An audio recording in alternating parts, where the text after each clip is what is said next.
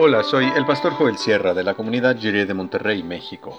Gracias por escuchar esta breve reflexión devocional y que el Señor te bendiga ahora y siempre.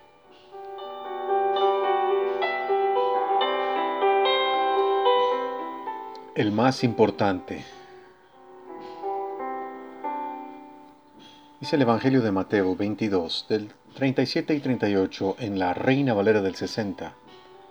Jesús le dijo, Amarás al Señor tu Dios con todo tu corazón y con toda tu alma y con toda tu mente.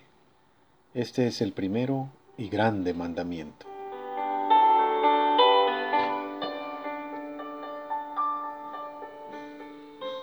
Hagamos una breve pausa para tomar aire y para reflexionar en oración sobre el día que ha pasado.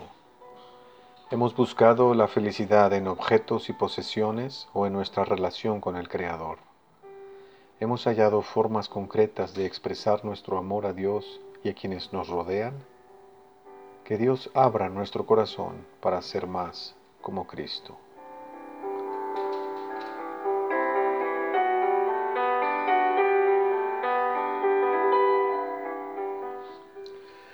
Las reglas son necesarias en la vida nos ayudan a vivir sin lastimarnos unos a otros y a nosotros mismos. Hay reglas para la escuela, para conducir o viajar en auto, para trabajar y para practicar cualquier deporte. Incluso hay reglas no escritas que gobiernan nuestra convivencia en casa.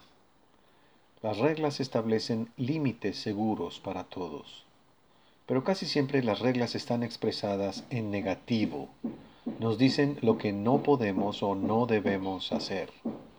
Por eso a veces una regla que es para bien de todos pareciera ser una carga, una imposición, una falta de libertad, porque limita lo que pensamos que es nuestra diversión. A los fariseos les encantaban las reglas. Eran adoradores de los mandamientos.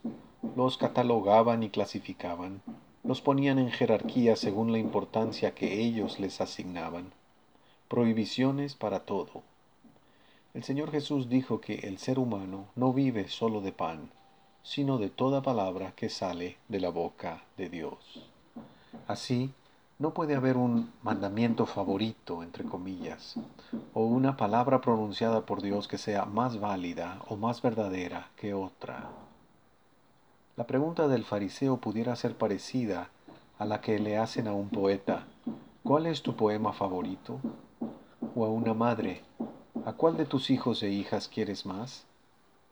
Recordemos que la motivación de la pregunta era para tenderle una trampa al Señor Jesús.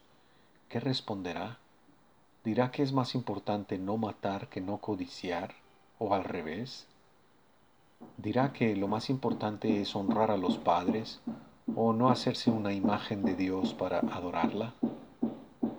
Cuando el Señor Jesús contestó con el mandamiento de amar a Dios con todo el ser y con todos nuestros pensamientos, está ubicando la cuestión en un plano totalmente nuevo y distinto. Las prohibiciones no tienen sentido si no están vinculadas a una relación de amor. Ama y haz lo que quieras, decía San Agustín de Hipona. Por eso el Señor Jesús no respondió a la pregunta en el plano de las prohibiciones, en negativo. No se trata de no matar o no robar. Más bien se trata de amar a Dios con cada parte de nuestro ser. Cuando nos dedicamos intencionalmente a Dios por amor, todos los asuntos se ordenan correctamente en la vida. Nuestra fe se fundamenta en una relación personal y no en una enorme colección de reglas y prohibiciones. Y en esto hay libertad y alegría. Vamos adelante con ánimo. Entreguemos nuestro corazón a Dios con todo y nuestras imperfecciones. Recibamos su amor para responder en amor a Dios y al mundo al que Dios tanto ama.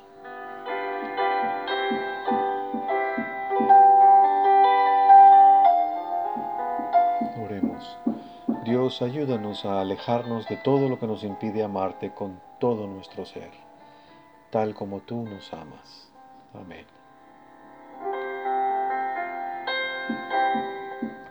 Cantemos la palabra en esta tierra por donde es tan breve nuestro paso.